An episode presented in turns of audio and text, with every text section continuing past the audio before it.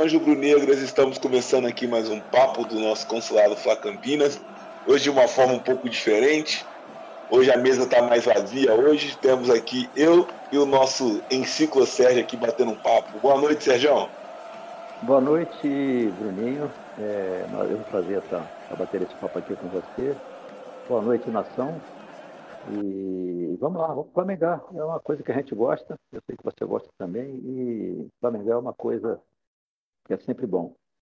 É isso aí. Estamos chegando aqui, iniciando mais uma semana feliz, uma semana que a gente voltou a ganhar no brasileiro. Vamos ir rumo às cabeças, porque a gente vai chegar lá em cima.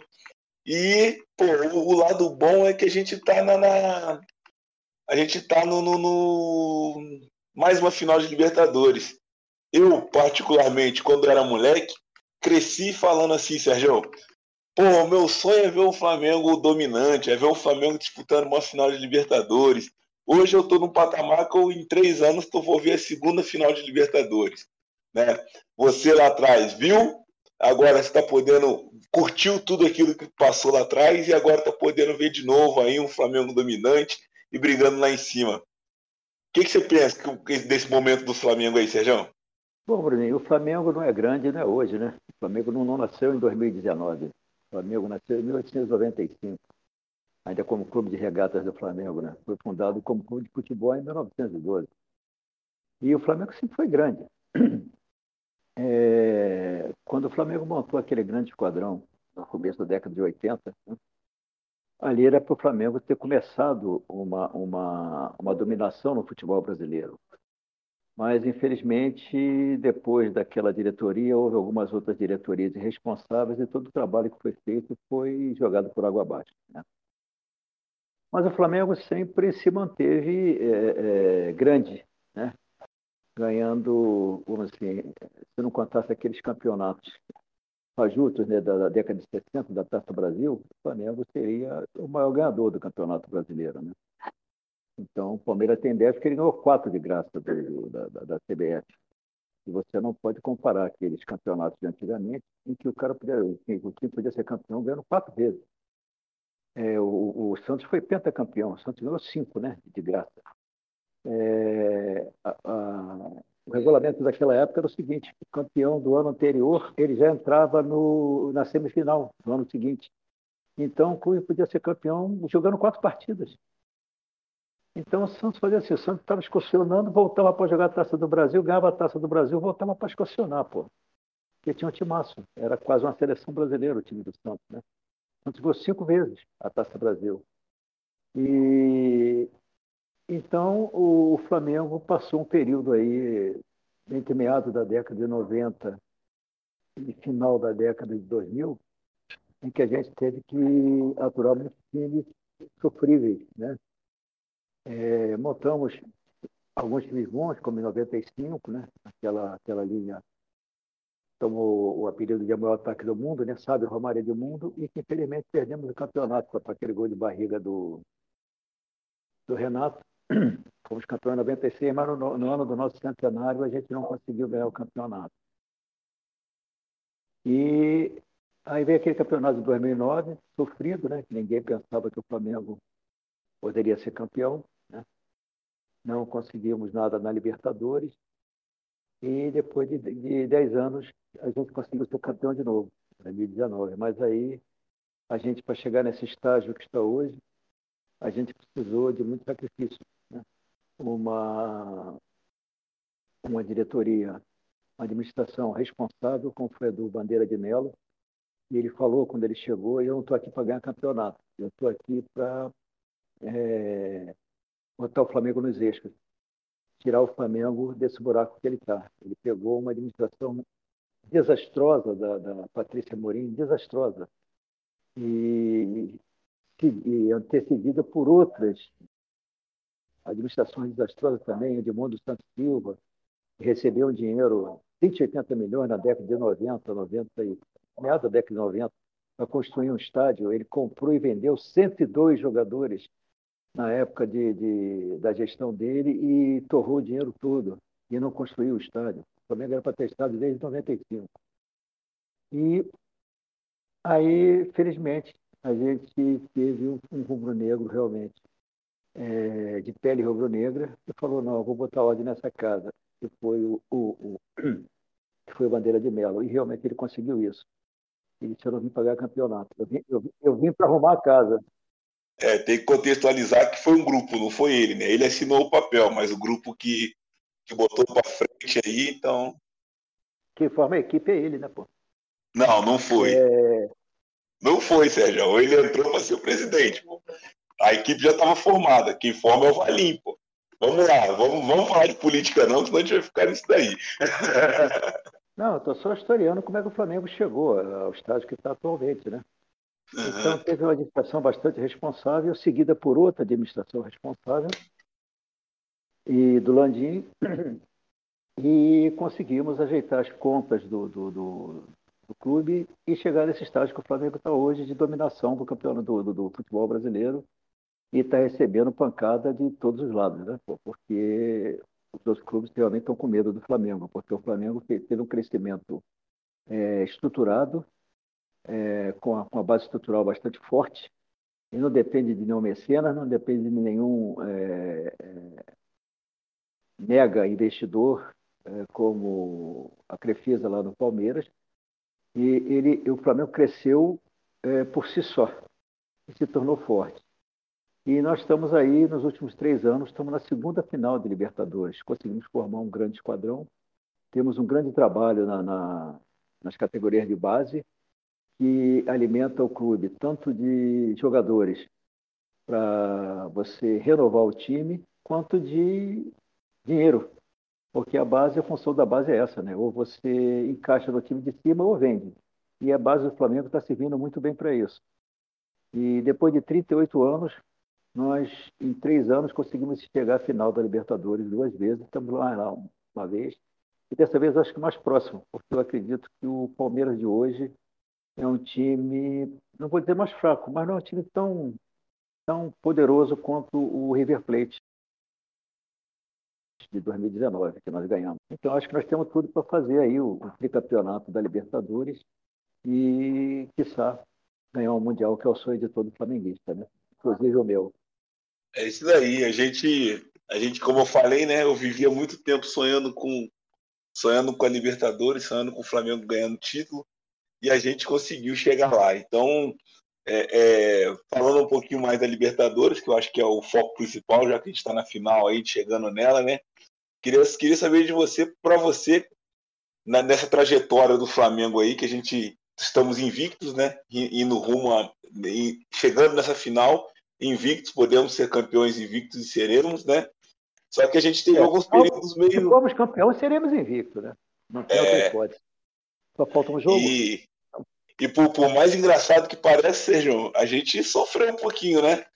A, a, a fase de grupos do Flamengo, que a gente começou muito bem, metendo ferro em todo mundo, ganhando jogos da Argentina, que a gente né, sempre capengou para poder ganhar lá mas encerramos ela, encerramos a fase de grupo com três empates, não é isso?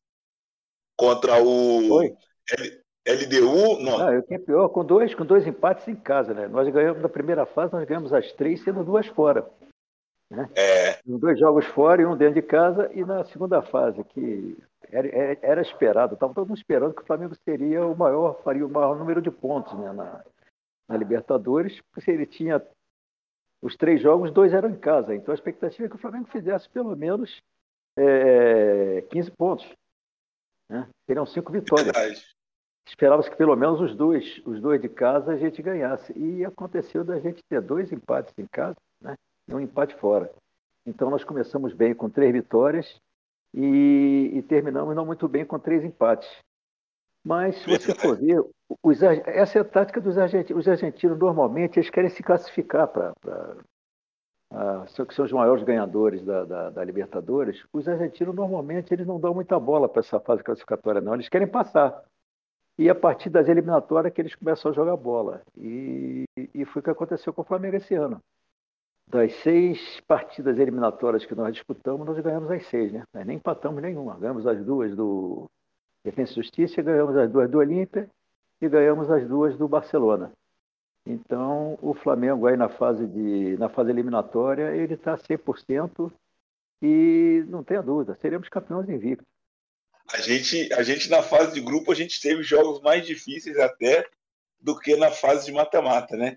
E é engraçado que a gente for, for procurar aqui no, no, no se a gente for levantar na, na, na, o histórico de jogadores, na minha opinião, a gente tem um Flamengo na fase de grupos, onde o Rascaeta, para mim, foi sem dúvida, na, na fase de grupo, foi sem dúvida para mim um dos melhores, o melhor do Flamengo, apesar do Gabigol ter feito gol pra cacete, né? Mas o, o Arrascaeta, para mim, foi fundamental na fase de grupo. Não sei se você pensa diferente de mim. E aqui agora, nas fases de mata-mata, eu é impossível depois da semifinal a gente ter visto que o, o Bruno Henrique fez, né? E não botar ele como sendo jogador do mata-mata, né? O que, que o senhor pensa é, aí? O, não, o Arrascaeta é importante em qualquer fase do Flamengo. É, é, ele e o Bruno Henrique talvez sejam os dois jogadores que mais falta fazem ao elenco, porque eu acho que nenhum dos dois tem um substituto à altura, nem o Bruno Henrique e nem o Arrascaeta. Quando os dois estão em campo, é, é quase uma certeza de que o Flamengo fará uma boa exibição.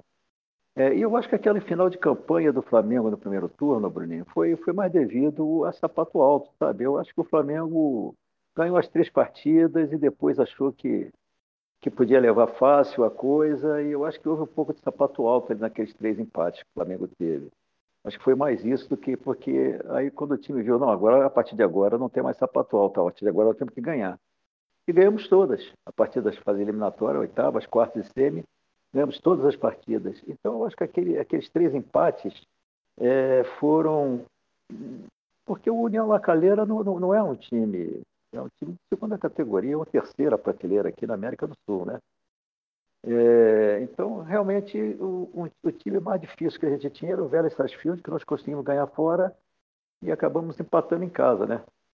É, é. Então, eu acho que houve um pouco de sapato alto ali, Bruninho. Eu acho que se o Flamengo jogasse com mais seriedade, ele talvez fizesse até os 18 pontos. Mas eu acho que faltou, faltou um pouco de, de e também talvez um pouco de liderança do técnico, alguma coisa desse tipo, entendeu? Porque o técnico já realmente tava, já estava meio perdido com a liderança do, do, do grupo, na minha opinião. É, o grupo já não estava é, respeitando muito a, vamos assim, a liderança do técnico, isso é o que passava para mim, pelo menos. Né? E talvez um pouco de sapato alto também, mas é, felizmente passamos. E na hora que a gente precisou ganhar, ganhamos todas. Então acho que isso é importante, acho que o time está ligado agora e eu estou torcendo que contra o Palmeiras que os dois times joguem bem. Porque se os dois times jogarem bem, o Flamengo ganha o jogo até com uma certa facilidade. É, eu acho que o time do Flamengo é bem superior ao time do Palmeiras, é, jogando o que ele sabe jogar. Dizendo assim, os dois times jogando o máximo que podem jogar, o time do Flamengo é bem superior ao time do Palmeiras e só um desastre mesmo que tira esse título da gente. Só se o Flamengo jogar realmente muito mal, não der nada certo, porque eu acho que o Flamengo jogando o futebol dele, ele ganha, ele ganha o jogo. Pode até não ser com muita facilidade, porque futebol você sabe como é que é, né? Não, não, você nunca pode apostar nada. Mas o Flamengo tem tudo para ser campeão. Mas por mais, eu estou com mais certeza agora esse ano do que eu estava em 2019. E o time de 2019 é aquele time que é, só não fez milagre, né? Infelizmente não conseguimos ganhar o Mundial. Mas é, era um time que jogava um futebol que chegou quase à perfeição, né?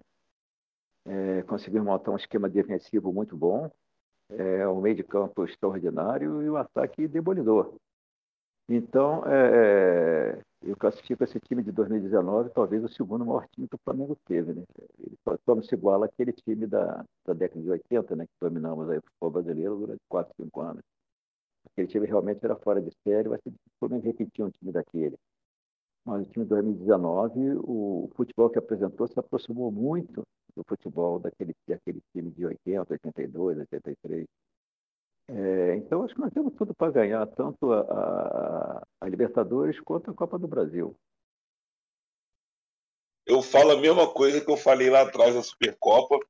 É, é muito difícil a gente projetar a final da Libertadores, né? por isso que a gente está focando mais aqui nas partidas que passaram, porque são daqui a dois meses, dois meses, muita coisa pode acontecer, né?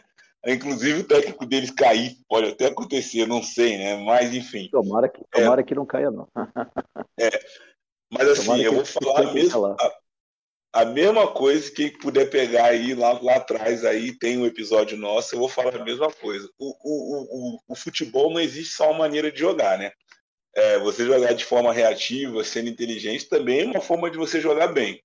É, o problema é que o, que, que o time dele só tem essa forma de jogar, né? Então, mas é, é, é você montar uma boa defesa e ter uma boa transição para o ataque também é uma forma de jogar bem. E, e, e, o que eu falei lá atrás, eu vou repetir agora. São, forma, são duas formas de jogar que se encaixam. A do Flamengo de propor o jogo se encaixa com a do Palmeiras de jogar no contra-ataque. Então é um jogo que o Flamengo tem que estar bastante atento. Esses espaços defensivos que a gente deixa hoje, a gente não pode deixar. E tem que estar preparado, porque na Supercopa lá o treinador deles meio que surpreendeu na, na, até então quem era o nosso treinador, que era o Rogério Senni. Eles montaram uma estratégia diferente, todo mundo achou que eles iam ficar fechadinhos atrás. Não, eles vieram, trocaram um soco com a gente e conseguiram fazer dois gols. Então o jogo mas, foi para os pênaltis, espero não ser tão suado. O, o, mas a, apesar do Rogério Ceni, nós só não ganhamos aquele jogo no tempo normal porque o, o, o Rodrigo Caio cometeu um pênalti infantil, né? Aquele pênalti, se é um garoto da base que comete, é... coitado, estava condenado como, como condenaram o Hugo, aquela falha que ele teve contra São Paulo. O garoto hoje vive condenado por causa daquela falha que ele teve. E o, o Rodrigo Caio, para mim, cometeu um erro. O cara estava indo em direção à linha de fundo, não estava nem indo em direção ao gol. Pô. Ele fez um pênalti infantil para um jogador de, do nível dele de seleção brasileira. Quer dizer, a gente podia ter ganhado o jogo no tempo normal. E, felizmente, nos pênaltis, o nosso goleiro estava inspirado naquele dia, né, pô? Pegou quatro pênaltis, né, pô? Então, nós contamos com a inspiração do, do Diego Alves, né? Mas é exatamente isso. O, no, o futebol é perigoso e é gostoso por causa disso. Para o gol sair, alguém tem que errar, né? Se ninguém errar, fica 0 pô. É, mas o, o, o, eu acho que o Flamengo mostrou nesses últimos jogos que ele tem jogado contra o Palmeiras que o, jogo do Flamengo encaixa muito bem com o jogo do Palmeiras. Entendeu? É, o Palmeiras continua com o mesmo, com o mesmo estilo de jogo, é, e eu acho que ele também tem um, tem um fator psicológico a nosso favor, né? Porque eu acho que quando os caras veem aquela camisa preta e vermelha do outro lado, eu acho que a perna deles, hoje em dia, treme um pouquinho. Então, esse é um fator psicológico que a gente tem. E o próprio Palmeiras, é, ele, o próprio torcida do Palmeiras, é, eles reconhecem que o time do Flamengo é superior. E para um palmeirense reconhecer isso, você acha que é difícil, né? Sabe que é difícil. E eu acho que o jogo do Flamengo encaixa muito bem com o jogo do Palmeiras. Eu acho muito difícil da gente. Só se acontecer, só o time jogar muito mal, Bruno, que a gente perde esse jogo. Esse é o meu pensamento. Só se o Flamengo jogar muito mal, os quatro, os quatro, o quarteto mágico nosso não der nada certo, o Bruno Henrique tiver um dia ruim, o Arrascaeta tiver um dia ruim também.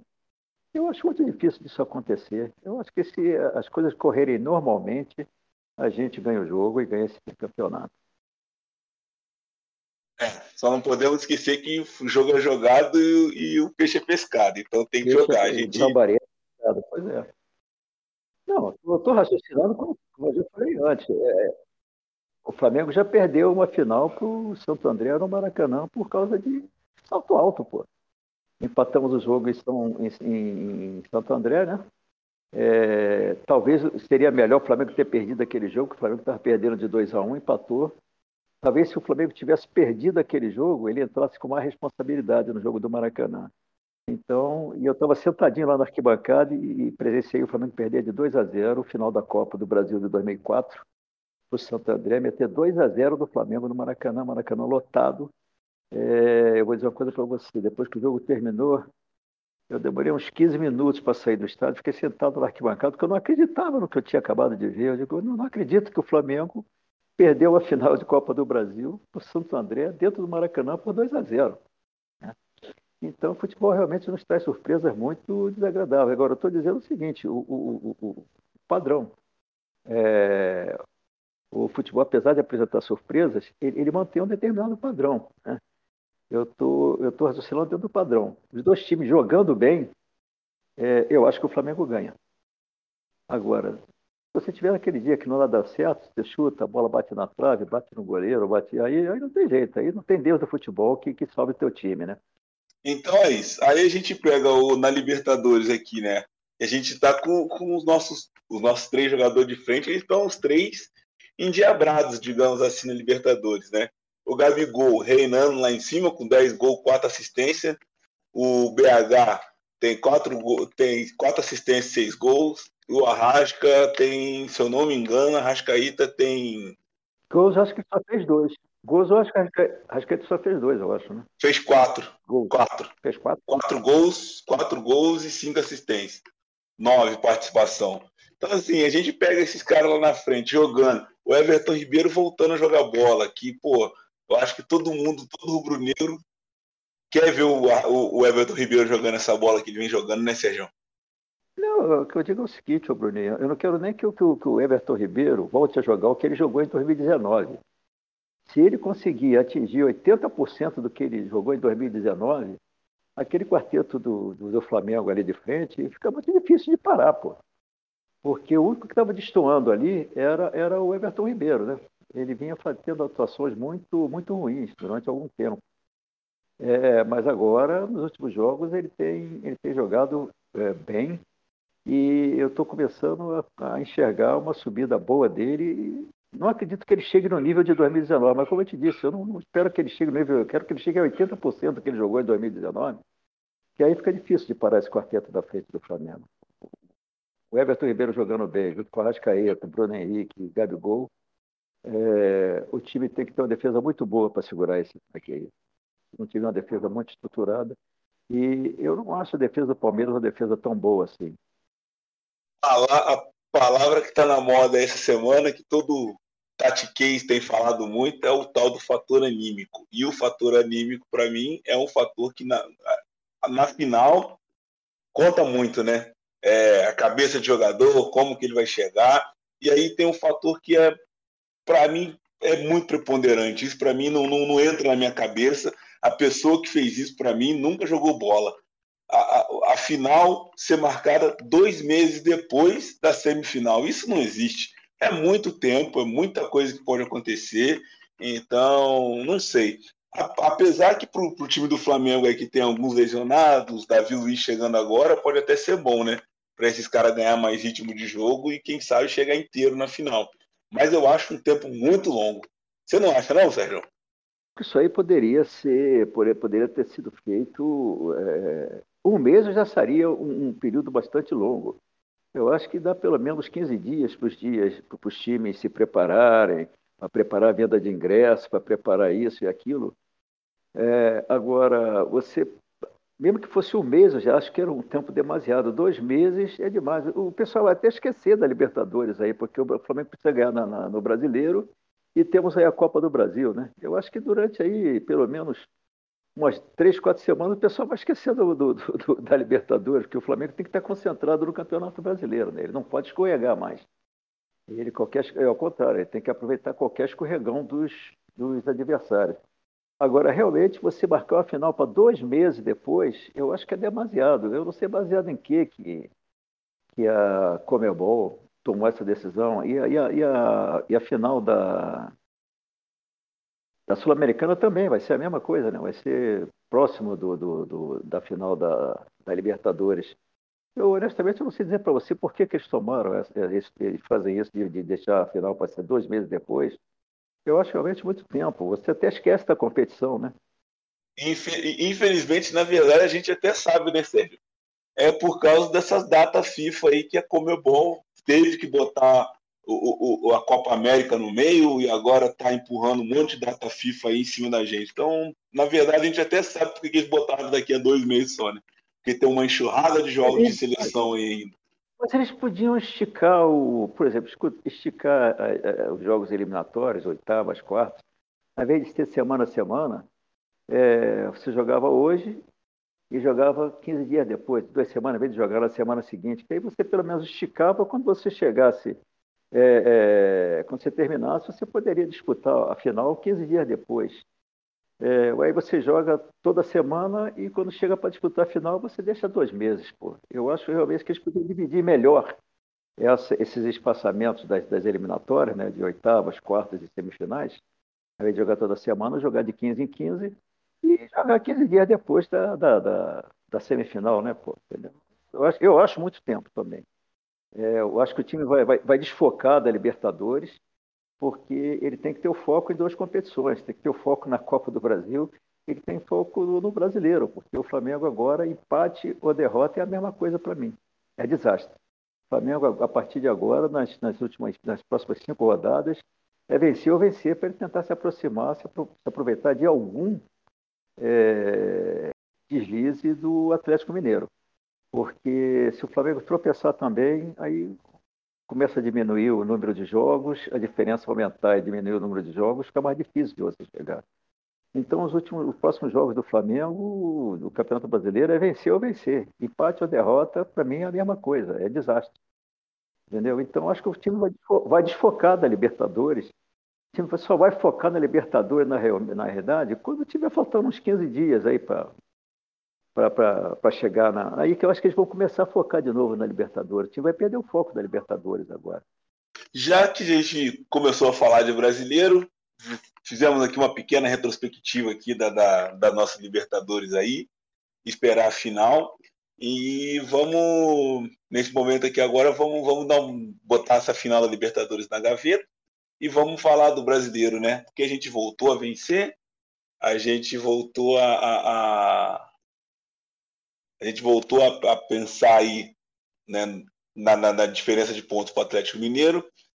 E então, bom, a gente ganhou esse jogo. O que, que você achou aí do, do, nosso último jogo? Enfim, a gente passou dois jogos né, bem difíceis no, no, no brasileiro. É, o Grêmio lá atrás, Uh, depois a gente teve aquele jogo contra o América Mineiro, que o Grêmio a gente perdeu, América Mineiro a gente empatou, mas que, como o senhor falou, considerado derrota. E agora a gente está chegando, é, a gente voltou a vencer, né? O que, que você tá, o que, que você pensa desse último jogo nosso aí? O que, que você achou do jogo? Bom, eu não vou falar só do último, não. Eu vou falar dos dois últimos jogos do Brasileiro, do Grêmio e do América.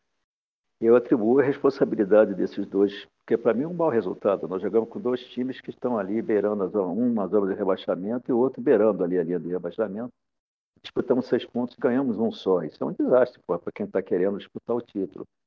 E eu atribuo 70% da responsabilidade ao Renato Gaúcho. Eu acho que ele, é, esse último jogo, inclusive, a escalação que ele fez do time, eu achei uma. beirou a responsabilidade. Ele botar três volantes e botar o Vitinho como, como articulador das jogadas, é, aí eu pensei no Pedro, coitado. Pô, o cara só bota o Pedro na podre, porque Porra, o Pedro, quando é que ele vai receber bola para arrematar? Tanto que, se você for ver, o Pedro só arrematou uma vez no jogo todo. Ele só, só teve chance de arrematar uma vez. Foi a única arrematada, foi uma que quase que ele fez o gol, que o goleiro defendeu quase em cima da linha. É, então, como é que você vai, vai, vai querer articular alguma jogada com o Vitinho de articulador? Então, acho que ele errou muito na escalação e errou mais ainda nas substituições. Então, acredito no, 70% da, da derrota para o Grêmio e do, do, empate com o, com o América é o Renato Gaúcho. Ele escalou o time muito mal e substituiu muito mal também. Ele deixava, principalmente nesse último jogo, o René estava mal. Ele deixar o René até o final do jogo, eu acho que talvez se o René não tivesse, não teria sido cometida aquela, aquela falha que ele cometeu, né? Talvez o jogador tivesse tomado uma outra decisão dele, atrasar para o goleiro, chutar a bola para fora. Ele, ele, tinha três opções ali, eu acho que ele escolheu, a pior. Tentou, tentou passar pelo adversário e perdeu a bola, né? Então, é, é, logicamente que ele tem uma responsabilidade no empate, porque ele falhou ali e depois falhou na, no combate ao, ao, adversário, né? Que ele nem acossou, o sujeito subiu sozinho, escolheu o canto e cabeceou. Então, é, mas 70% eu acho que a responsabilidade foi do Renato Gaúcho. Pô. Eu acho que ele escalou mal e mexeu mal no time. É, isso daí, esse jogo aí a gente já discutiu bastante sobre ele, né? Então, mas a gente voltou a vencer, né? Graças a Deus a gente voltou a vencer um jogo aí 3 a 0 vencemos bem. Esse último jogo aí me encheu os olhos, né? Aquele primeiro tempo do Flamengo, é, pô, eu, eu, eu vi ali aquele, eu vi aquele time de 2019 em campo, né? Pô? Aquele, aquele ímpeto de querer ganhar o jogo, de, de, de, de perder a bola e, e, e, fazer recuperar a bola logo em seguida. É, se eu não me engano, o Flamengo teve 70% de posse de bola, 70 a 30 no primeiro tempo. É, e você via aquela vontade do time de perder a bola e querer recuperar. O Flamengo perdia a bola e corria, quer dizer, me, me lembrou muito aquele time de 2019, né? Mas é, aí o segundo tempo era até esperado que o time desse, é, diminuísse o ritmo, né? Porque 3 a 0 é, com mais jogos importantes pela frente, mas eu esperava que o Flamengo fizesse pelo menos mais um golzinho ali para ganhar de 4 a 0. Mas é, no, no campo geral do jogo, eu, eu, acho que o time foi, foi bem, administrou o resultado, fez o resultado no primeiro tempo, administrou o resultado e é, eu, particularmente, fiquei muito satisfeito com a vitória.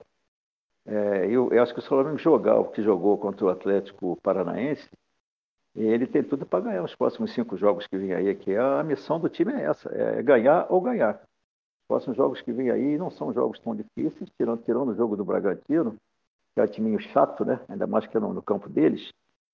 Mas é, eu acho que o Flamengo tem possibilidade de ganhar, mesmo sem o, sem o Arrascaeta, sem o. Sem o nossos dois armadores vão estar fora, vão estar na seleção, né? Agora, vamos depender da cabeça do Renato, né? O que, que ele vai fazer, como é que ele vai escalar, quem que ele vai botar para substituir o Arrascaeta e o Everton Ribeiro.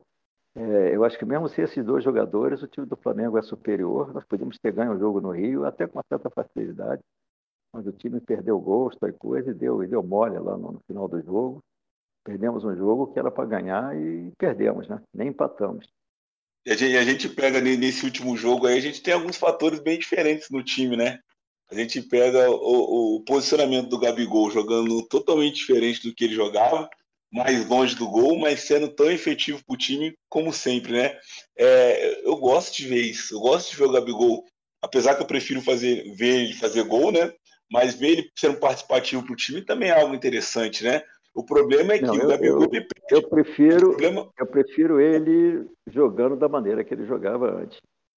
Então, é, o problema agora... é que o Gabigol, o problema é que o Gabigol perde gol pra caramba. O, gol, o Gabigol é esse, perde é exatamente o que eu ia falar é, independente dele estar tá, dele tá jogando é, um pouco afastado do gol, você vê que ele não tem acertado o gol, ele não consegue chutar para dentro do gol. Ele, o chute, ele deu três chutes, deu três arremates ali da entrada da área contra o nesse último jogo agora e chutou todos os três para fora, pô, não conseguiu acertar o não conseguiu acertar o gol ali, mais ou menos da meia lua. Um, um mais para um a direita, um quase da meia lua, quase todos os três no mesmo lugar e ele não conseguiu acertar o gol. Um ele chutou por cima, outro ele chutou e os dois ele chutou, chutou pelo lado. Então ele tem arrematado muito mal, né? O... E ocorreu isso também no, no, nos outros jogos anteriores.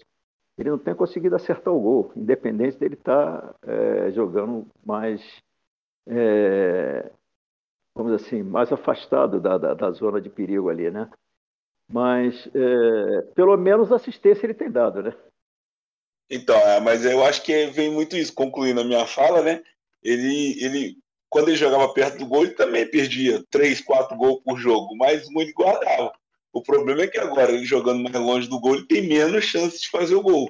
E aí, até ele conseguir fazer um gol, tem sido mais difícil. Então, mas assim, ele de fato ele tem sido muito participativo com o time. A gente vê ele até às vezes recompondo a, a marcação do time, né?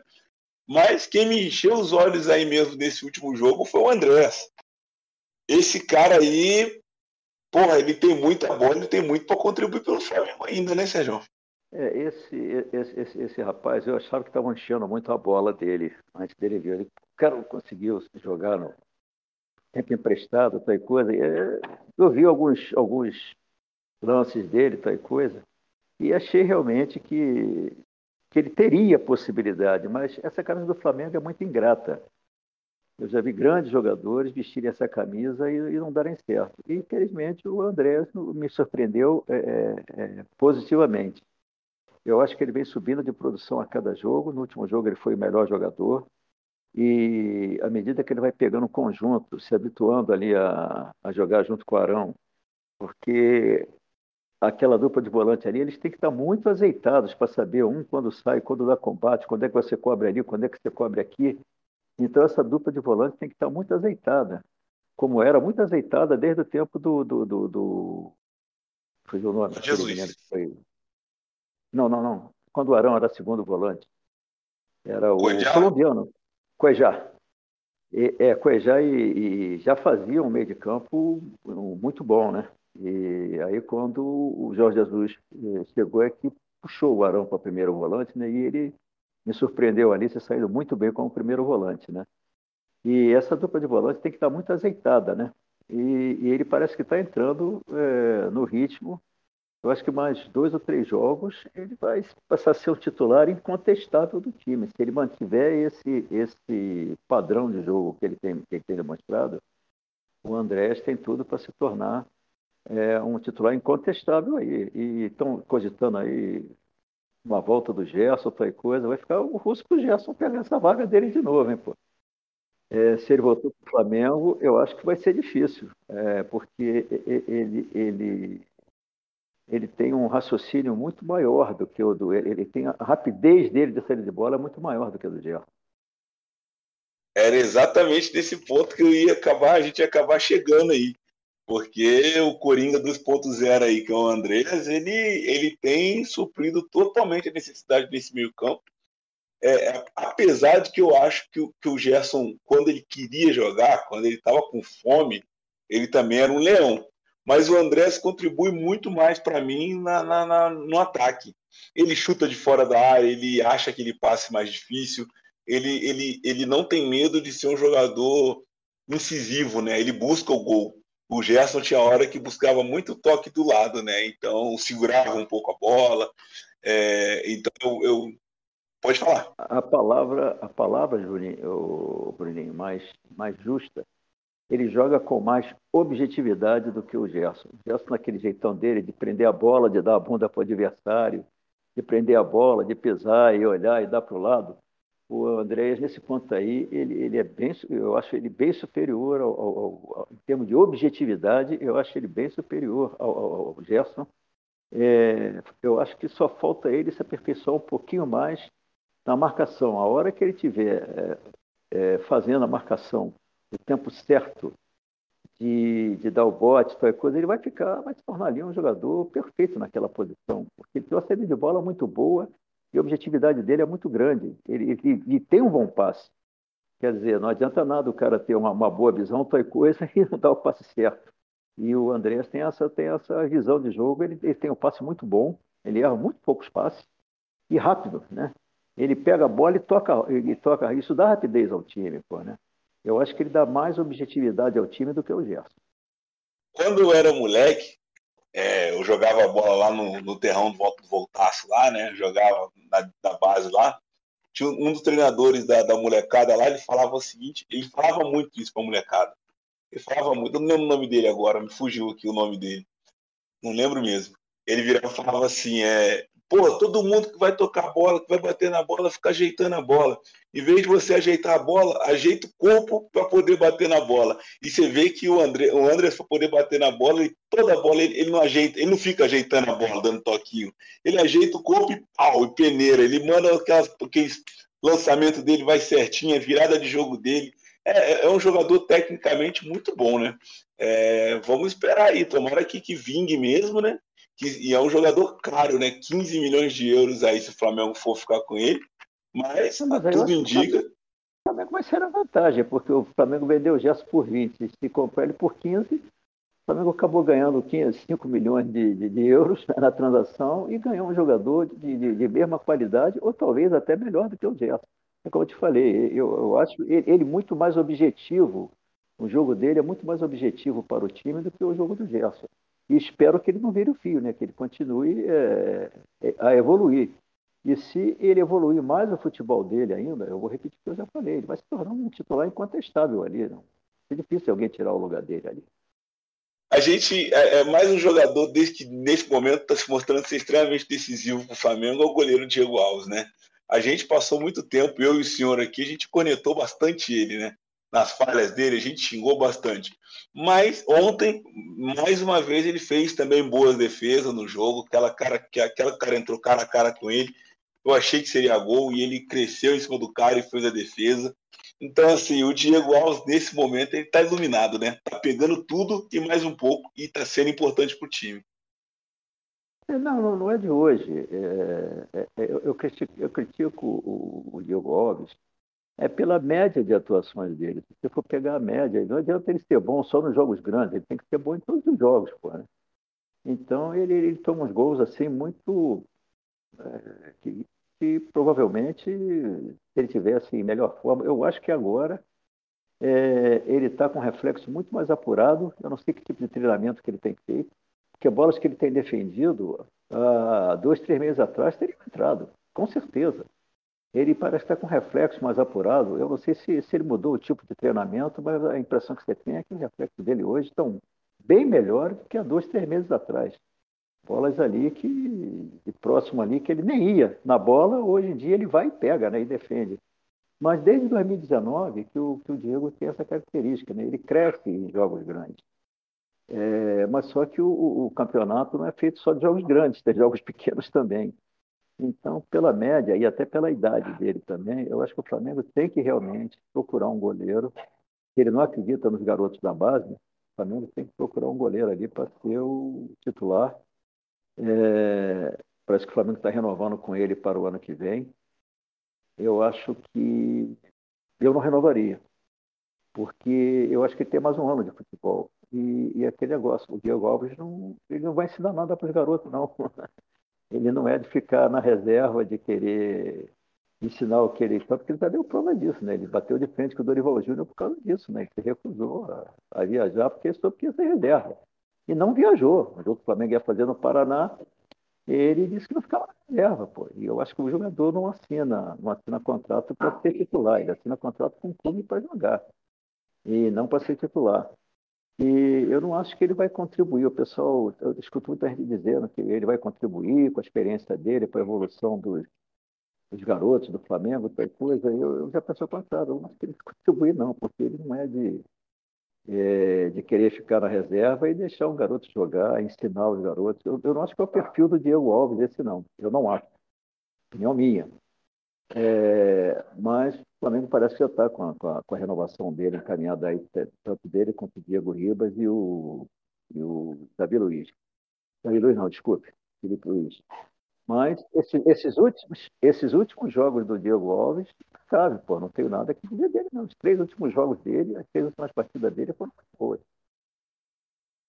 Eu discordando um pouquinho de você aí, a se me perguntasse, como me foi perguntado alguns meses atrás, eu também falaria isso.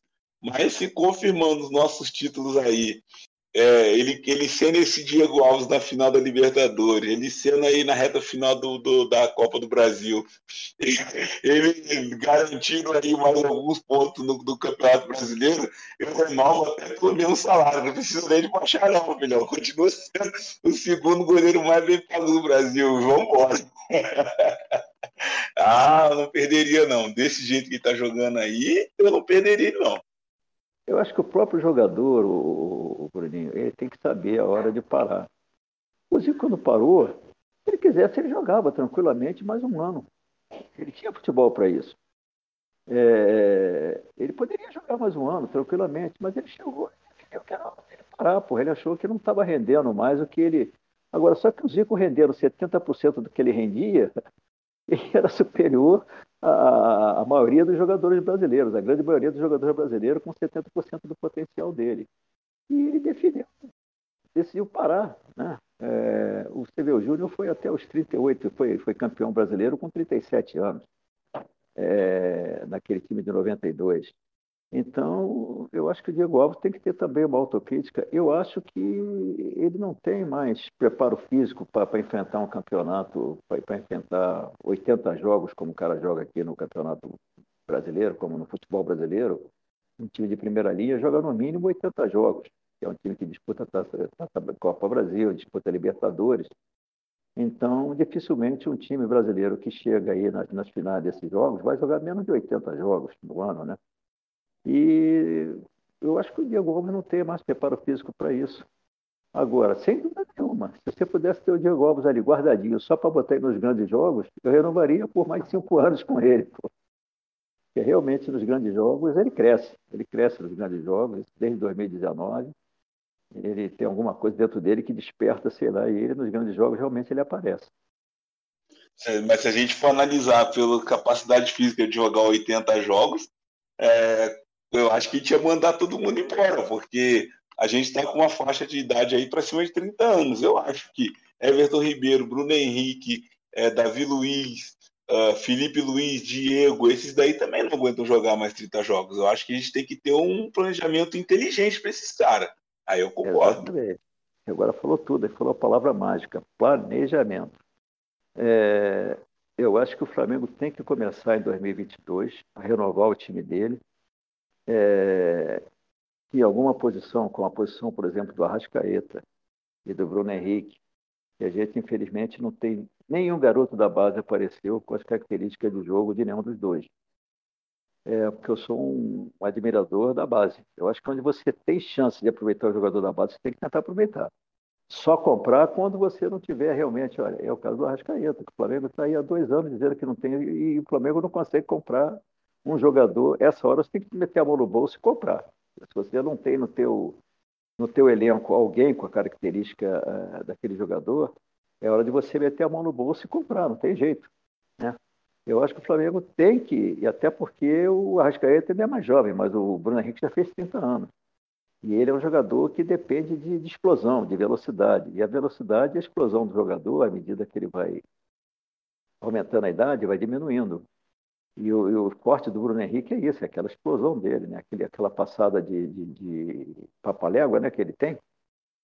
É, então, é, é, é, o Flamengo tem que pensar seriamente aí no substituto, principalmente para o Rascaeta e para o Bruno Henrique. Né? É, porque o, Flamengo, o time perde muito quando um dos dois não joga. Ou quando o Bruno Henrique, ou quando, ou quando o Rascaeta não joga, o time perde muito em termos de objetividade, de criação.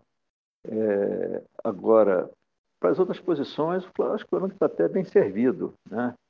Eu acho que a gente tem substituto para todas as outras posições, mas essas duas posições realmente o Flamengo está carente.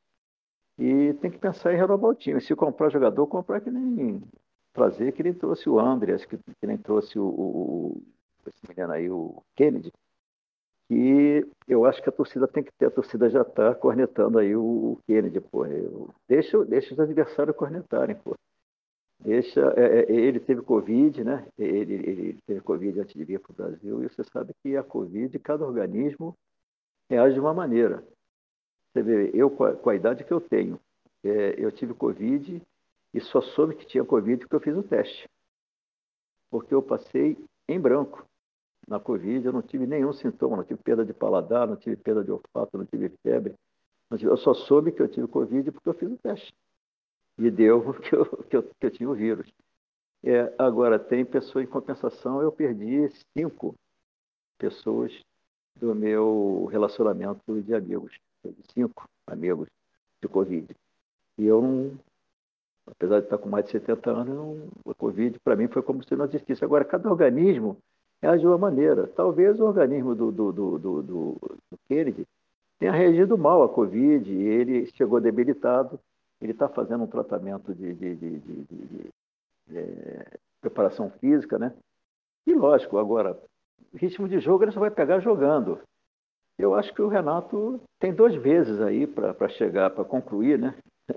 Se o, se o, se o que ele é, é confiável para entrar, por exemplo, numa final de Libertadores, numa final de Mundial, ele tem dois meses aí para encaixando o Kennedy no time. Ele jogou, sei lá, 10 ou 15 minutos esse último jogo, acho que nem, nem 15 minutos, acho que deu 10 minutos. E ele tem que começar a encaixar o Kennedy mais tempo de jogo, é para saber se o cara serve ou não serve, ou se a gente comprou um novo Pedro Rocha. Ou seja, para saber se a gente comprou o Kennedy realmente, o Kennedy que eu conheço, que jogava muito bem no Fluminense, antes de sair daqui, e eu gostei muito quando contrataram ele, porque eu disse, pô, ele já jogava bem no Fluminense. Ele passou aí três anos na Europa, três, quatro anos na Europa. Taticamente, ele deve ter voltado muito, ele deve ter aprendido bastante. Então, eu fui muito a favor da contratação do Kennedy. Mas é, tem, que dar, tem, que, tem que dar ritmo de jogo para o cara, senão não pode desistir dele, como não desistiu do, do, do, do Everton Ribeiro, que passou aí uns seis meses jogando muito mal, e hoje ele está recuperando a forma. Né? Então acho que tem que ser feito a mesma coisa, até porque ele é um jogador caro, o Flamengo decidir se vale a pena comprá-lo ou não no final do empréstimo. E eu torço para ele não ser um novo Pedro Rocha, eu torço para ele ser realmente o Kennedy que eu conheci jogando aqui no Brasil antes de ir para lá para a Inglaterra, mas o, o, Renato tem que dar um jeito de ir encaixando ele no time, substituindo o jogo resolvido, botar ele lá 15 minutos, amanhã bota 20, depois no outro jogo bota meia hora, até ele adquirir, é, adquirir ritmo de jogo. É, e o Davi Luiz, felizmente, é, eu espero que a gente não tenha comprado um outro Rodrigo Caio. Ele não tem histórico de lesões, né? Muitas lesões, o Davi Luiz. Eu acho que foi azar mesmo, muito tempo que ele estava sem jogar e é, e já era esperado ele ter essa lesão, né? É. Então, é, é, eu espero que ele, tratando essa lesão aí, que ele faça mais um fortalecimento aí muscular em campo, tal coisa, e volte, porque realmente ele e, e, o, e o Rodrigo Caio em forma, forma talvez, se não for a melhor, uma das melhores zagas do Brasil. Mas aí, se a gente não puder contar com ele, não adianta nada. Não adianta você ter a melhor zaga do Brasil se você não pode contar com ela. Então, é, eu acho que o Flamengo precisa realmente começar a reforços que ele comprar, ele começar a, a, a comprar reforços é, de, de, menos idade. Por exemplo, o, o Andrés, eu acho que tem 25 anos, né? É, vai fazer 26. Tem, tem futebol pelo menos para mais 5 anos. Até 30 anos o, o, jogador tem um rendimento muito bom. Então, o cara que tem pelo menos mais 5 anos de futebol. Hoje em dia até pode botar até mais aí, né? Tem jogadores que tem, tem, a, a, tem uma longevidade muito maior hoje, né? Até os 35. Você vê dois caras, os dois melhores jogadores do mundo, os caras estão jogando em alto nível ainda. Eu acho que um tem 35 e outro tem 36 anos, né? Com o Cristiano Ronaldo e o Messi. Eles continuam jogando em alto nível. Continuam jogando. Você falou do reserva pro, pro BH e pro para o BH e para o Arrascaeta, mas a gente não tem um reserva que supra a necessidade que a gente tem de jogador de 36 anos, que é o Felipe Luiz. Pode botar quem quiser na lateral esquerda, não vai, não vai entregar o que ele entrega, porque ele é, ele é fora de série. Ele tem 36 pois é, anos. mas, aí, mas aí na vaga, na vaga do Felipe Luiz, a gente tem o menino que veio da base. Agora, ah, é, se você não deixar ele jogar, ele não vai pegar experiência nunca, pô. Se você botar o Renê como reserva imediato do, do, do Felipe Luiz, é, pelo menos o Mateuzinho é, é, o, é, o, é o reserva, o cara insiste com o Isla, mas pelo menos o Mateuzinho, toda vez que o Isla não joga, quem joga é o Mateuzinho. Agora o Ramon é o segundo reserva. E você nunca vai, o garoto nunca vai, você nunca vai dizer que confia nele, porque pô, as duas vezes que ele entrou, ele não comprometeu. Ele não comprometeu. Não é nem questão de confiar ele pode entrar e jogar bola pra caramba, que ele vai estar um abismo de diferença do Felipe Luiz. Então, ele pode entrar e jogar muito, ele vai estar um abismo de diferença do Felipe Luiz ainda. O Felipe Luiz é muito mas, acima. Mas o Felipe Luiz vai ter que parar por quê uma hora? Por causa do, do, do, do, preparo físico dele, que ele não vai aguentar, ainda mais jogando naquela posição ali de, de lateral, é, que o cara hoje faz, lateral ala, você precisa, é, é, talvez o jogador que seja mais exigido no, no, no time é o ala. E o Felipe Luiz, dependente de toda a classe dele, ele tem uma limitação de tempo, né? E esse, esse, essa posição, pelo menos, é uma que o Flamengo é, que o Flamengo tem um substituto que pode começar, pelo menos, a testar. E não testa. Porque aí, na hora que o Felipe Luiz é, parar, o Flamengo vai sair para comprar um lateral e vai comprar um lateral que vai ser um caminhão de diferença ainda dele. É isso que eu tô falando. É que ele é muito extra classe, o Felipe Luiz é muito acima dos caras. Então, a gente não tem reserva para ele e a gente não vai achar uma reserva para ele aí nem tão cedo, mesmo indo procurar no mercado, a gente acha. A gente está aqui resenhando, eu e o Sérgio, há uma hora, e agora apareceu. Milton, boa noite, Milton. Chegou quase na hora do Amém, cara. Boa noite, pessoal aqui, sabe, né? Que é professor, professor Milton, né? Então tava fazendo meu labuta. E peguei essa conversa no, no meio e vou, vou chegar palpitando. Gente, o Felipe Luiz ele é muito diferente. No mercado hoje, é, eu diria talvez na, na América Latina com certeza, mas talvez no mundo você não tenha dois ou três laterais no mesmo nível do Felipe Luiz. Então tem que ter muito dinheiro para comprar. E eu acho que o Flamengo tem um menino chamado Ramon que tem condição de jogar pelo menos um pouco para poder daqui a um ou dois anos ser um lateral abaixo do Felipe Luiz, mas que tenha domínio sobre a posição. E eu acho que o Flamengo não aproveita isso. E consequentemente vai acontecer exatamente o que vocês falaram aí. Vão ter que gastar um caminhão de dinheiro para contratar um cara muito pior do que o Felipe Luiz e talvez pior do que o Ramon poderia estar. Eu acho simples isso. Ah, não sei se você pegou a, a, o pedaço que a gente falou aqui. A base ela serve para isso, né? Ou para suprir a necessidade do time principal, ou para ser vendido e trazer dinheiro para o clube. E eu tinha falado para o Bruninho aqui que tem duas posições que a gente não tem substituto. Foi quando ele falou no Felipe Luiz. Falei, não, Felipe Luiz, acho que tem o Ramon. Está faltando oportunidade para ele agora. O Arrascaeta e o Bruno Henrique, infelizmente, a gente não tem no nosso elenco, nem no, nem no, nem no time de baixo, nem, no, nem na divisão de base, nenhum garoto que surgiu com as características nem do Bruno Henrique e nem do Arrascaeta. Então, eu acho que urge o Flamengo buscar no mercado aí um substituto para esses dois jogadores. Porque quando um dos dois não joga, o rendimento do, do, do, do time cai. É, se os dois não jogarem, é um desastre, mas se ou o Bruno Henrique ou o Rascaeta não jogarem, é, cai bastante o, a, a produtividade do time. Discordo um pouquinho de você, Sérgio. Eu não ouvi tá, essa parte, mas eu discordo um pouquinho de você com relação ao Bruno Henrique. Eu acho que o Bruno Henrique realmente não tem substituto. Essa parte eu concordo. Mas o fato de você não ter o Bruno Henrique, você consegue jogar com outras peças fazendo um papel semelhante ou fazendo um papel é, invertendo de lado, enfim. Você tem outras opções de ataque sem o Bruno Henrique. Já o Arrascaeta eu concordo plenamente, nós não temos ninguém para pôr no lugar. Né? Uh, inclusive, é, teve até uma postagem do, no, no Instagram do, do Andreas, né, de um amigo dele, dizendo que ele não é só o segundo volante, ele é o melhor segundo volante do Brasil. Isso deixando muito claro que ele não vai jogar de meia ele vai jogar de volante. Então, assim, é, é... realmente eu acho que é uma posição que nós estamos muito carente, a do Rascaeta. O do Bruno Henrique muda um pouco as características, mas talvez o próprio. O... Bichamete? Ah, caramba, fugiu o nome daquele cara que a gente trouxe agora. Kennedy. Não, que a gente trouxe agora. Kennedy. Como é o nome dele? Kennedy talvez dê certo ali. Tem o Michael que muda um pouco as características, mas dá para encaixar.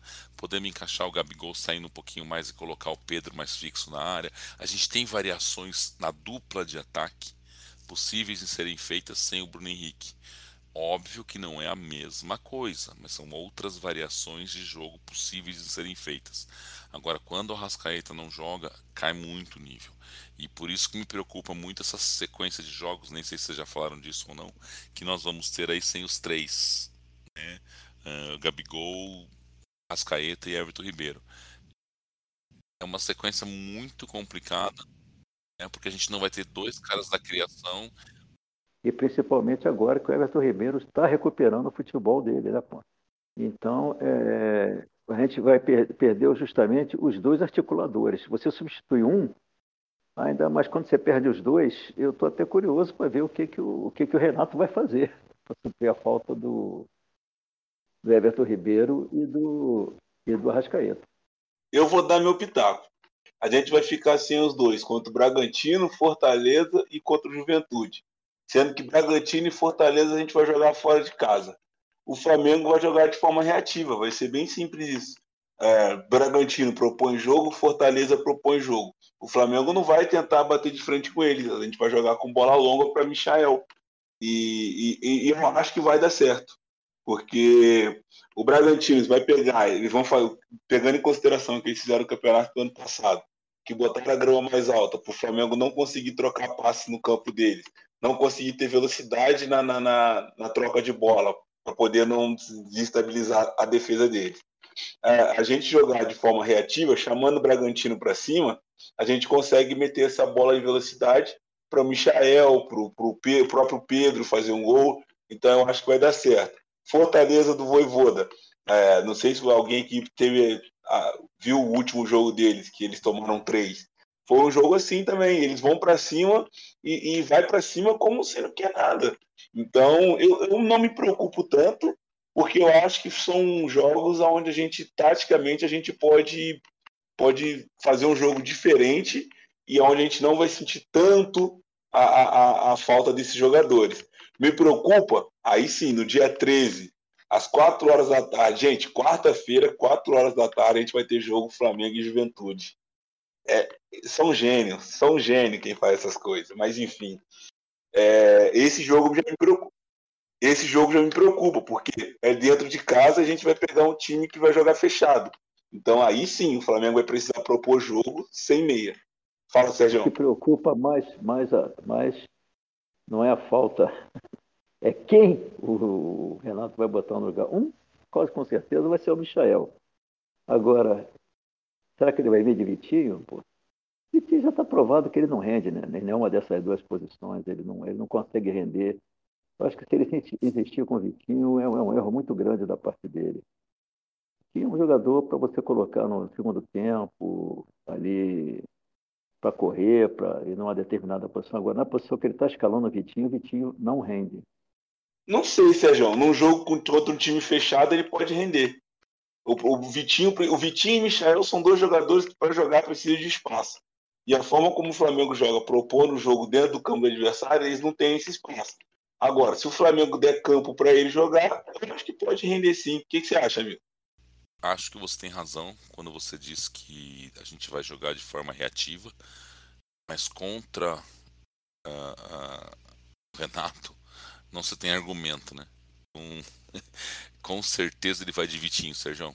Desculpa a sua ilusão aí, mas ele, o Vitinho vai ser titular nos três jogos, a não ser que ele tenha suspenso em cartão, etc, etc, etc. Acho mais fácil ele de Vitinho do que de Michael, se precisar mexer. Lembrando que o Bruno Henrique vai estar tá lá, quando tem o Bruno Henrique e o Pedro, é, a mudança é só no meio que ele precisa ter, né? Porque o Pedro é direto. Então ele deve entrar com o, o, o Michael, desculpa, com o Vitinho.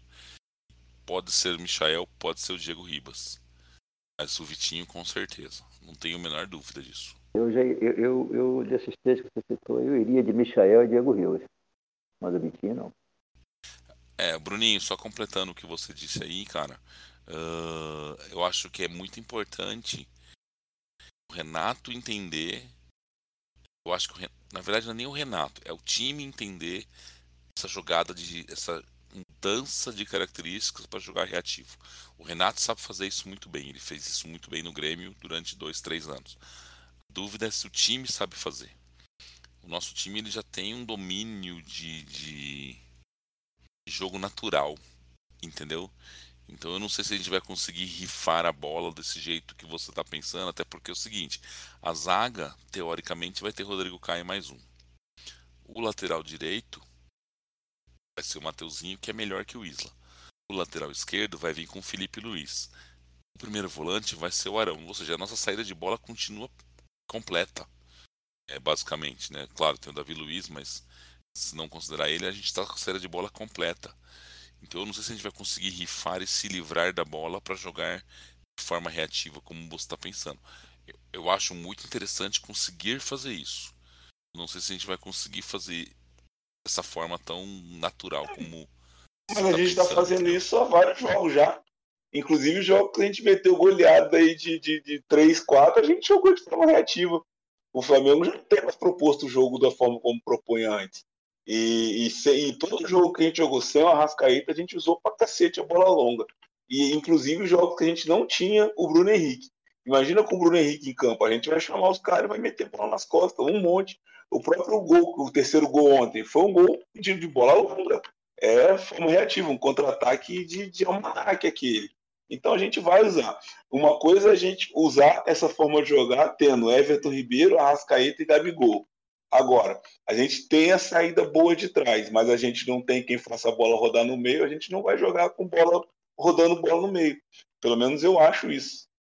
Acho que existe uma diferença entre você conseguir fazer um contra-ataque contra um time que está perdendo de 2 a 0, que está querendo diminuir o prejuízo e, e acertar um contra-ataque muito bem ajustado, do que você jogar o, o, jogo todo de maneira reativa, pô, né? Eu acho que o time tem que se ajustar a isso. O, Renato não pode botar o time em campo sem treinar isso. Eu espero que ele, se ele fosse tentar, se ele não querer jogar dessa maneira, eu espero que ele treine o time.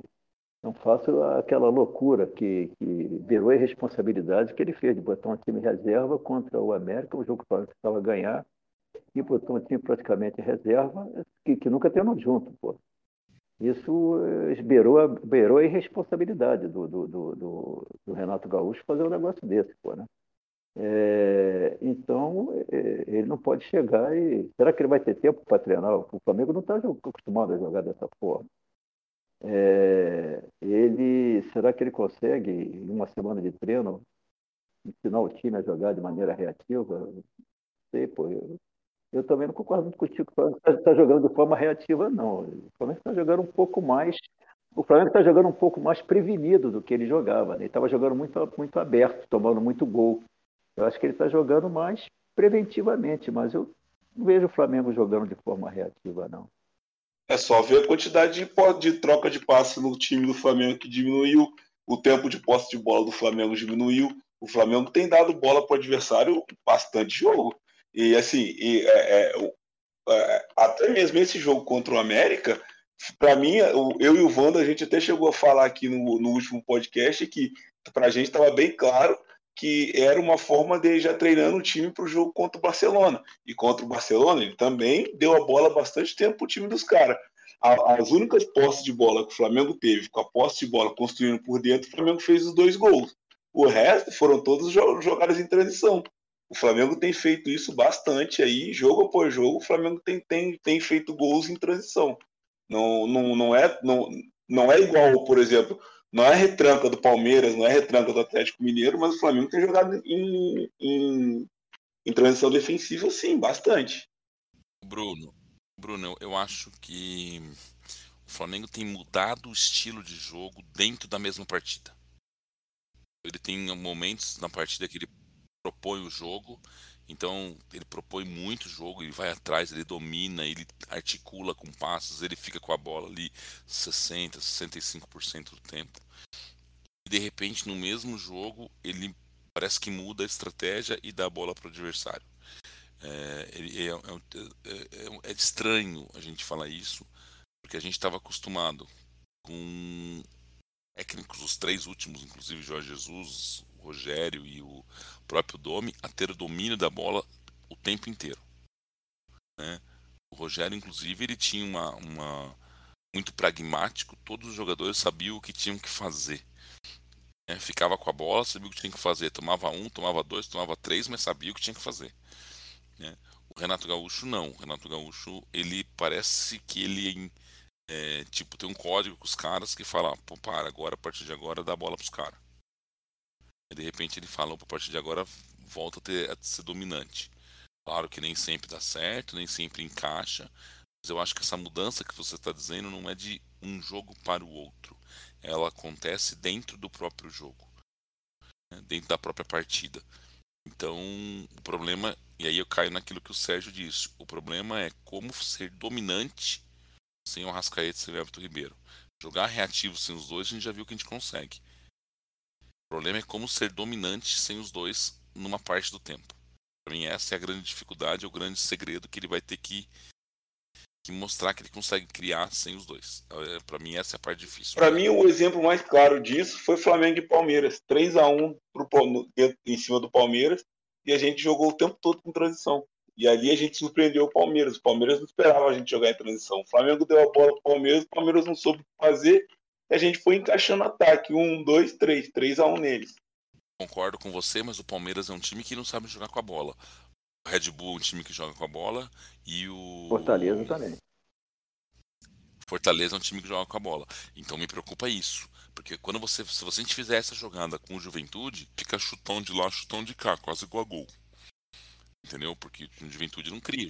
Jogou o campeonato inteiro. E é dentro de casa. Né? E nós vamos jogar em casa. Agora, nos outros dois, que teoricamente vão ter o apoio da torcida, embora a torcida do Fortaleza teve uma, ação, uma reação muito ruim nesse primeiro jogo. Né? Fortaleza se sentiu pressionado com a torcida em casa. Não sei como vai ser no segundo, no, no próximo jogo, na, na, no domingo que vem, né? No, é, ainda mais agora, que eles né? tomaram um sonoro 3 a 0 né, do, do Atlético em casa, né? Então, mas é um time, mas quem viu o jogo, ele propôs o jogo o tempo inteiro. Quem propôs o jogo, o Atlético jogou a maciota fez três gols, mas quem propôs o jogo foi o Fortaleza. Né?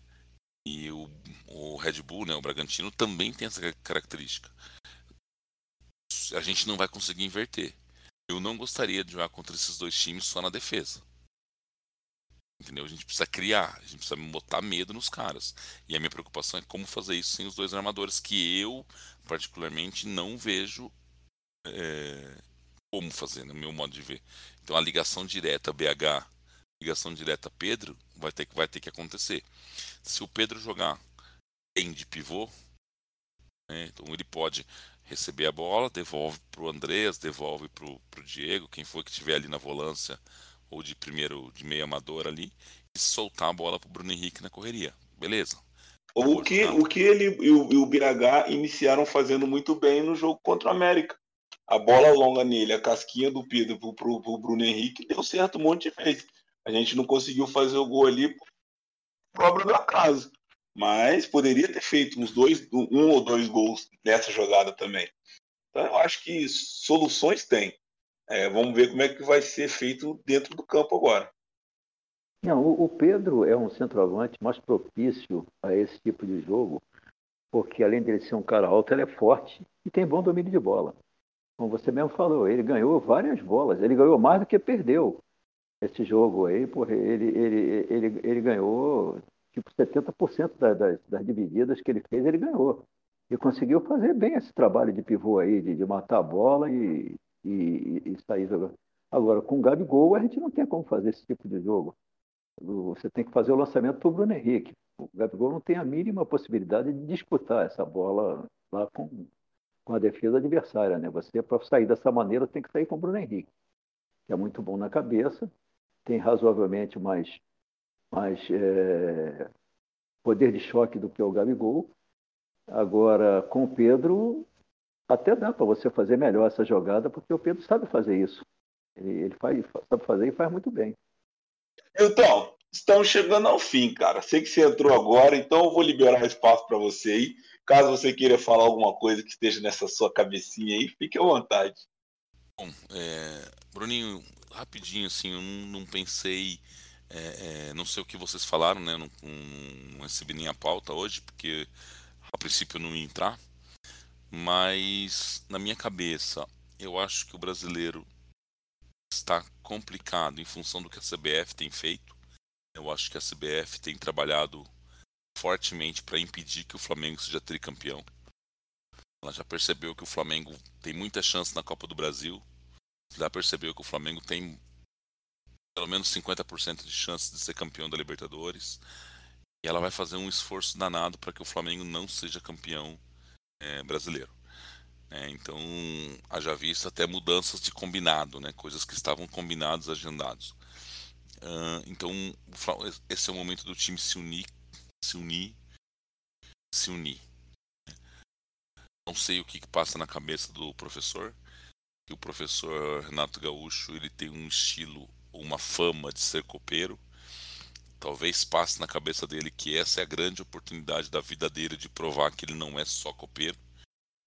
Tá? Então talvez ele queira ganhar o brasileiro para provar isso. Nós torcedores esperamos muito esse tricampeonato, né? esse Enia, mas eu espero muito mais o tri do que o Enia nesse caso, tá? porque eu acho que o tri é meio que Vozeu talvez seja único.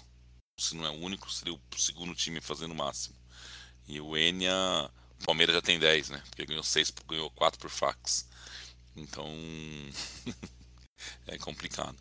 Essa é uma coisa que eu queria deixar registrado. Eu até fiz um post no Twitter hoje agradecendo a CBF, achando que a CBF está muito amiga nossa. Parabéns, obrigado, né, CBF. E isso foi uma das coisas que me incomodou muito, né? Não não parar o campeonato. Temos culpa? Temos sim. Nós temos culpa porque lá atrás ninguém, nenhum diretor nosso falou que não dava para jogar. E agora a gente tem que engolir um pouquinho o pato. A gente.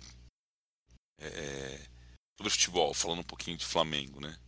Eu achei que o jogo, o Flamengo jogou muito bem. Esse jogo, o primeiro tempo, foi um primeiro tempo de, de, de, de almanac, como diz o Bruno. Né? Com muito domínio de bola, muita tranquilidade. E objetividade, né?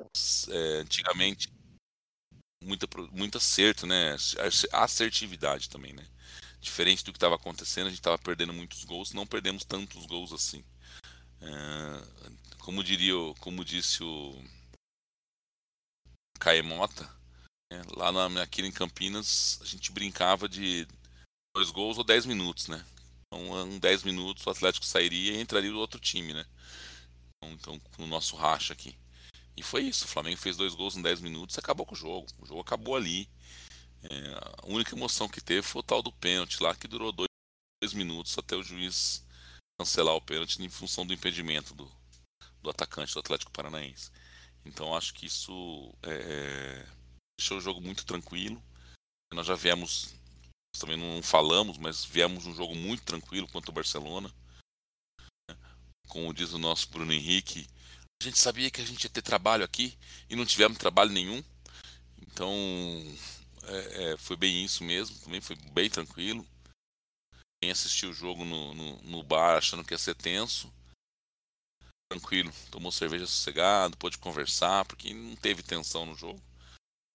Fizemos o 1x0 logo de começo. E ô, ô, Milton, eu acho que teve mais tensão no primeiro jogo que nós jogamos em casa do que no segundo. O Flamengo, nos 20, nos 20 primeiros minutos aí, o Barcelona deu um calorzinho no Flamengo. Lá o jogo foi muito tranquilo. Me surpreendeu muito o, o jogo lá, porque eu achei que ia ser um pega para capar e o Flamengo já levou o jogo muito tranquilamente. Pô. Eu, eu achei que o, jogo, o Flamengo jogou muito inteligentemente aquele jogo, muito inteligentemente. Fez o gol cedo, né, Sérgio? Aí quando você faz o gol, você joga um banho de água é, fria na, fazer na quatro, né? torcida. Né? Que a torcida dele se... O Flamengo fez um, eles tinham que fazer A torcida quatro. dele se comportou muito Aí, bem. realmente o time esmorece um pouco. A torcida dele se comportou comportou muito bem, continuou empurrando o time. É, até começou a gritar olé e não senti ironia, senti apoio. Então achei que foi muito legal o que aconteceu no, no jogo, porque eles reconheceram que o Barcelona chegou muito longe né, para o nível do time.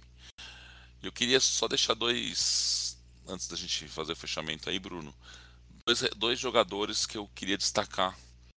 Jogadores que não são importantes, ou que são importantes, mas são muito criticados. Que eu achei que foram muito bem nesse jogo contra o Atlético Paranaense. Claro que foi um jogo que propiciou isso.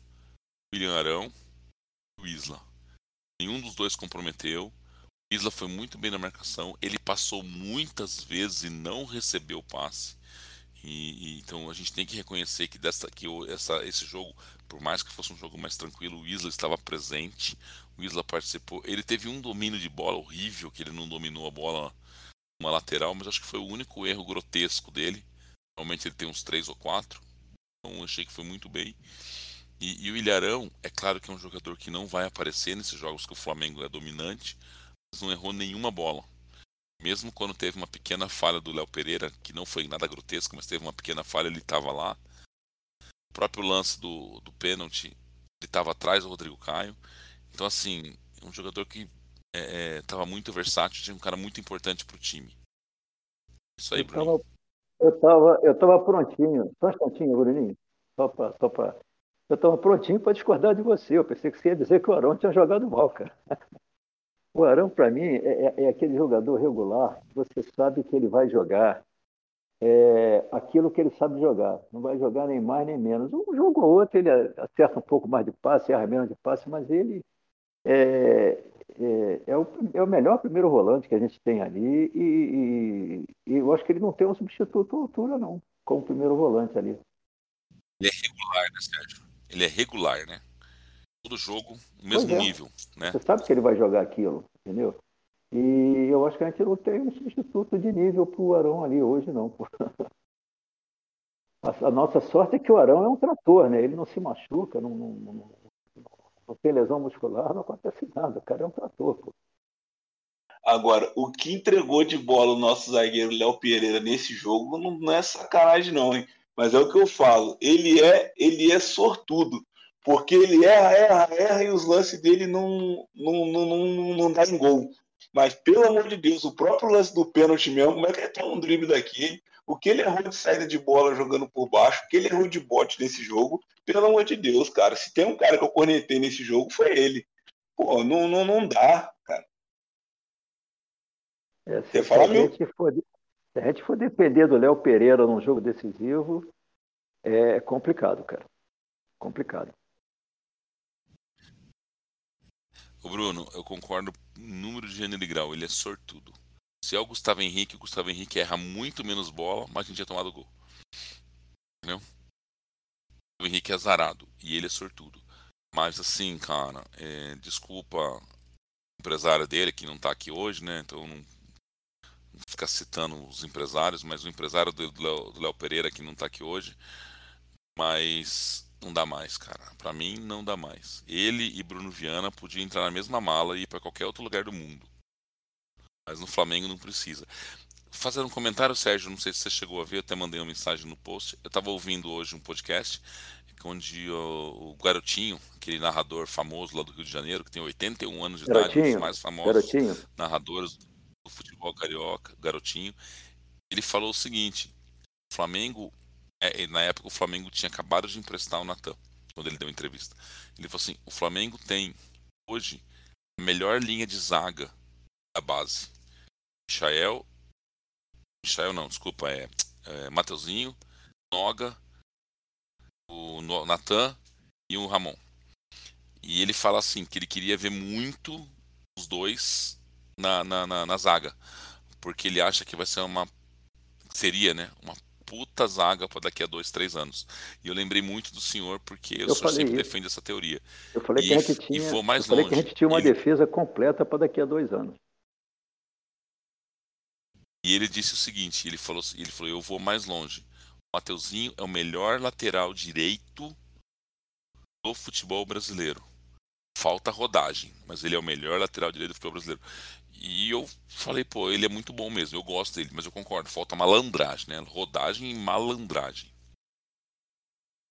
Agora, ô Milton, vou dizer uma coisa para você. Eu, eu, com toda essa ainda falta de experiência, falta de rodagem dele, eu não trocaria ele por nenhum dos dois laterais dessa seleção brasileira. Nem pelo Danilo, nem pelo Emerson. Ah. Não trocaria, não. Com certeza não. E me preocupa. Deixa eu fazer até uma pergunta para vocês. Bruninho, vocês discutiram isso. O Andréas foi eleito o melhor jogador do jogo, certo? Beleza. Vocês acham que corre risco o desgramado do Tite chamar esse cara? Eu acho.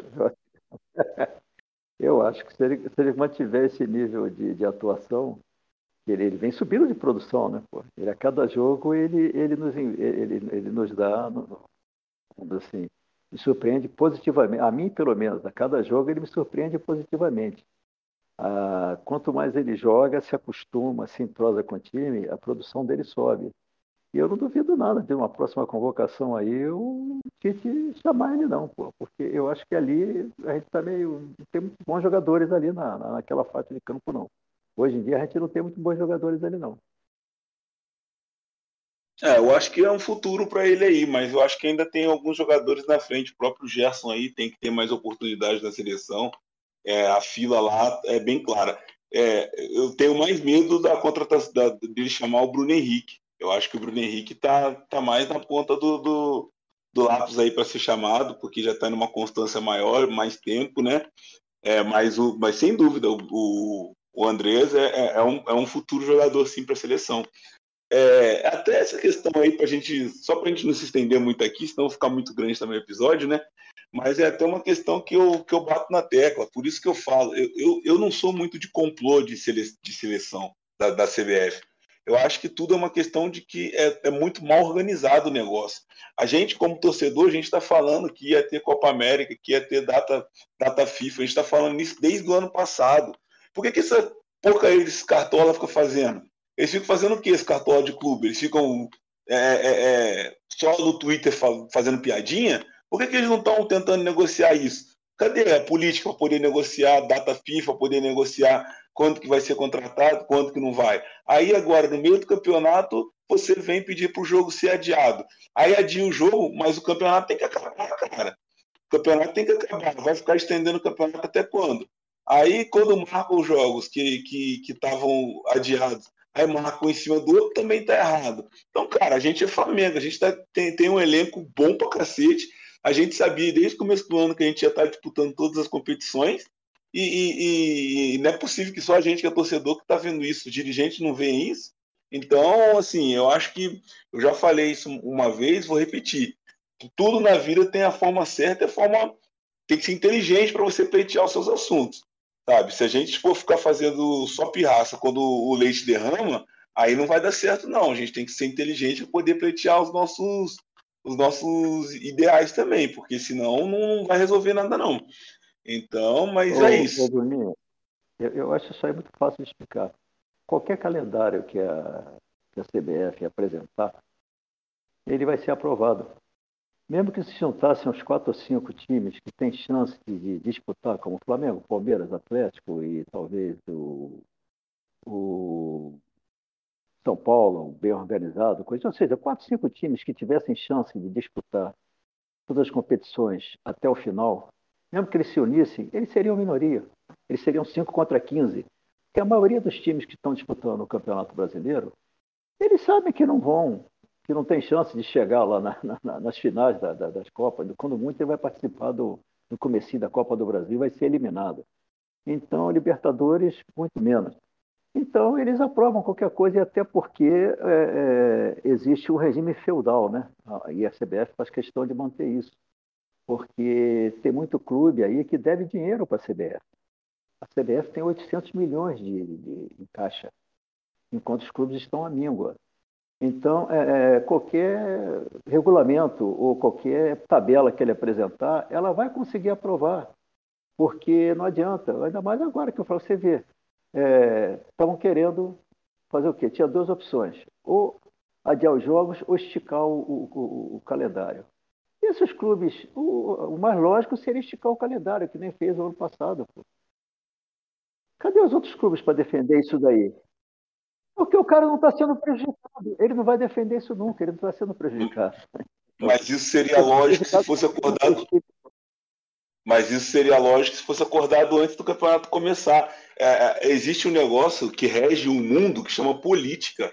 Você, para poder pleitear os seus assuntos, tem que ser político. E o futebol nada mais é do que política. Os caras têm que ser políticos. É a política Agora... da maioria, Bruninho. Não adianta. O Flamengo pode se juntar os cinco, os cinco grandes times aí do Brasil, que a não ser que junte 11 times. Aí você consegue mudar, que aí você tem maioria. Se não conseguir 11, você não vai aprovar. Você não tem como mudar, pô. Porque. É... Como que os times na Europa conseguiram pleitear os seus assuntos? Eles não eram maioria e conseguiram. conseguiram ah, ainda bem que você falou, na Europa. É, eles não eram maioria e conseguiram ter o, o, o, seu desejo atendido, entendeu? Isso é política, Sérgio. Desculpa, mas é política. Não é eu bater o pé e começar a falar, Milton. Não, peraí, peraí, peraí. Você está querendo dizer que o Flamengo está errado de reclamar o direito dele? Eu não, não, aí eu não entendi a tua posição agora, Bruninho. É, eu acho que você não entendeu desde o começo. Eu estou falando que o Flamengo tem que correr atrás de seu objetivo, mas da forma certa. Não é de qualquer jeito. Mas qual é a forma certa? Você combina uma coisa, depois você, você, você, você que você tratou, como é que, como é que o Flamengo vai se. Vai, vai, vai, vai, vamos dizer assim, vai agir no caso dele? O calendário foi feito quando? Foi feito hoje? O calendário do Campeonato Brasileiro foi feito hoje? Eu acabei de te dizer como é que o calendário é aprovado. É aprovado por maioria, rapaz. Não adianta o Flamengo brigar sozinho. Ele vai ser 19 a 1, vai ser 18 a 2, vai ser, não adianta, pô. Ele vai brigar sozinho. A gente, a gente já está quase, a gente vai ficar conversando sobre isso daqui há muito tempo. É um tema muito grande e eu penso que tem outras formas de se negociar. Fala, Milton. Eu queria só deixar claro o seguinte: nessa conversa toda, como disse o Bruninho, ele falou o seguinte: é política, você tem que ter política. Então isso existe o poder. Nós, aqui que somos flamenguistas, a gente tem o amor pelo time, amor por tudo. E isso, essa discussão, me faz lembrar uma coisa importante, que é o que? aquela famosa música da Rosana. Tão perto das lendas, tão longe do fim. A fim de dividir no fundo do prazer o amor e o poder. É isso que a CBF faz, gente. Ela quer dividir todo mundo. É. Depois da musiquinha do Milton, tá na hora do final, né? Então vamos, vamos partindo pro fim, porque, né, é, começou a cantar, não dá certo, não. Primeiramente, queria agradecer o Sérgio aí, que disponibilizou o tempo. A gente, no começo aqui, fizemos um diálogo aqui, um pequeno, um pequena retrospectiva aí do Flamengo até, até a Libertadores, um papinho gostoso aqui. Então o Milton chegar bagunçando tudo, mas tá bom, né, Sérgio? Obrigado aí, Sérgio. Boa noite, saudações rubro-negras. Não, é sempre muito bom estar aqui. É, falar de Flamengo é uma das coisas que me dá mais prazer. E é, se a gente tivesse que ficar sozinho aqui o tempo todo, ficaria. Ainda bem que tivemos a presença do Milton é brilhante, como sempre brilhante, né? As colocações do Milton são muito inteligentes. E você discutir Flamengo é que é uma coisa que você gosta, com pessoas é, inteligentes, é menor ainda. E queria agradecer vocês aí pela presença de vocês, de me dar esse prazer de debater com vocês. E daí um bom dia, boa tarde ou boa noite para quem for ouvir o podcast. Milton, chegou no finalzinho, mas como o Sérgio bem disse aí, colaborou bastante com a nossa resenha. Agradecer você aí por chegar mesmo tarde, mas chegou aí com a gente. Saudações do Negro, obrigado aí. Obrigado vocês aí. Desculpa aí, Bruno. Realmente, segunda-feira, é dia que eu dou aula, uma hora que 10, você falar assim, vem, eu pareço, mas vai ser sempre por esse horário aqui. É, pessoal, eu queria dizer que gosto muito de falar com o Flamengo, gosto muito de falar de Flamengo com pessoas que nem vocês. Gosto muito de conversar sobre isso. Né? Sinto falta hoje do meu amigo Henrique Carioca, que hoje é, não vou homenageá-lo, né? em função até de ter ficado o dia inteiro sem WhatsApp, né?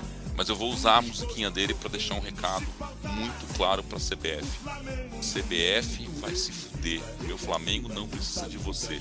Boa noite, saudações rubro-negros. Saudações rubro-negras. O Milton saiu da casinha mesmo. E é isso aí, aqui é Flamengo pra caramba, todo mundo aqui resenhando, falando de Flamengo.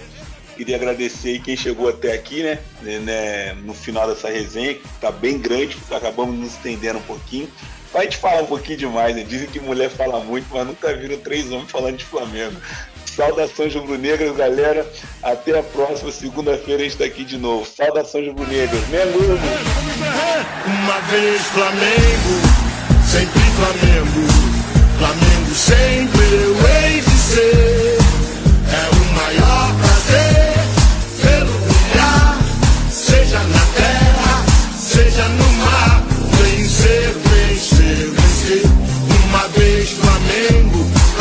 até morrer. Na regada que me mata, me maltrata, me arrebata de emoção do coração. Consagrado no gramado, sempre amado, mascotado no tabu. É um ar de cruz.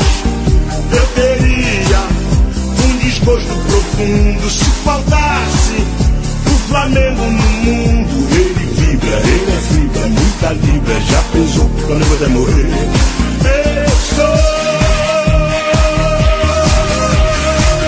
Agudinho é perdão. Tô sabendo até barrer. Sou